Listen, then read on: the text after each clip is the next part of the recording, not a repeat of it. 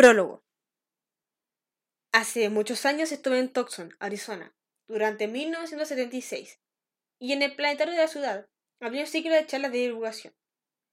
Una de ellas me llamó la atención. La ofrecía el astrónomo de la Universidad de Arizona, Nick Wolf.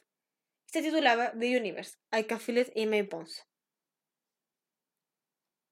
Yo iba a trabajar al observatorio de Kitt Peak y no tuve oportunidad de escucharla. Sin embargo, una tarde pude conversar con Nick Wolf en el observatorio y logré hacerme una idea del contenido.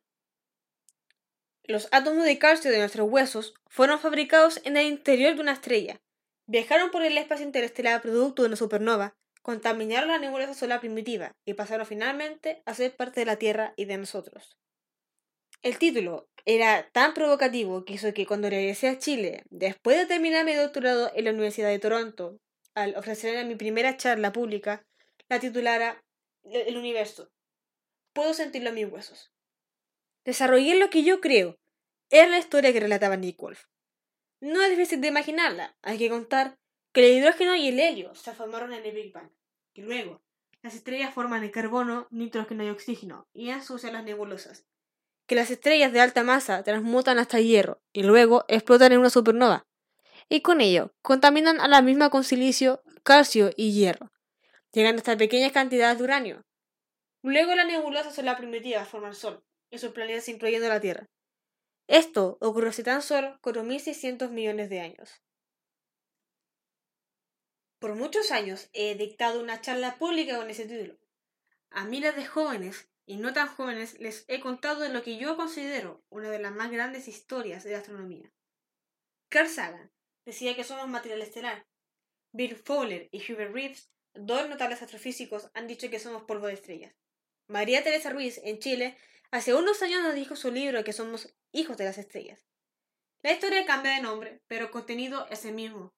Todos los átomos que componen su cuerpo, amigo lector y el mío, salvo el hidrógeno, han sido fabricados al interior de una estrella.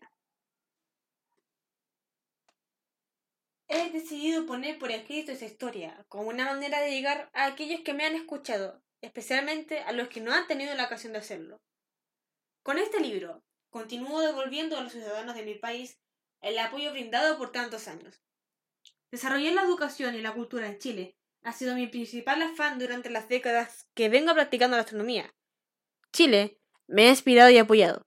Este libro es una muestra de mi gratitud. En este libro intentaré una mayor cercanía con el lector y lo interpelaré en primera persona. Es tan típico de nuestro carácter decir las cosas en tercera persona o en voz pasiva. El telescopio se inventó en 1608. Es como si el telescopio se hubiese inventado a sí mismo.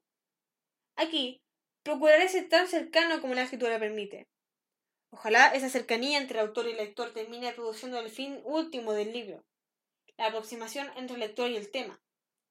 Para que el trabajo esté verdaderamente completo, espero que este libro estimule al lector a leer otros libros, a continuar el camino, a continuar buscando caminos.